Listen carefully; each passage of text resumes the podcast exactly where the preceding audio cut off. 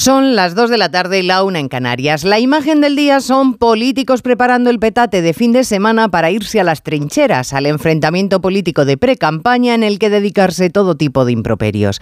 El 28 de mayo está a la vuelta de la esquina y hay comunidades en las que la distancia entre PSOE y PP es menor a la de un nanosegundo en el metaverso.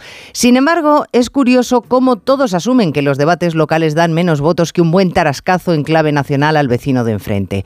Por ejemplo, Pedro Sánchez Tizna y por eso su presidente castellano manchego García Paje les ha dicho a nuestros compañeros de Toledo que Moncloa no cuente milongas, que Europa no sigue la estela del presidente en la reforma de la malversación, que más bien tiene pinta de que nos van a reconvenir por haber ablandado la condena para ese delito. Le interesa a Paje marcar distancia, lo mismo que a los artistas del gabinete de Moncloa hacernos creer que Bruselas va a la zaga de nuestro gobierno.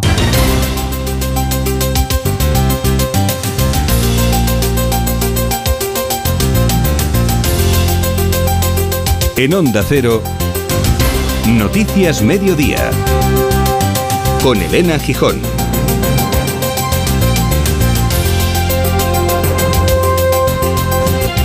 Buenas tardes.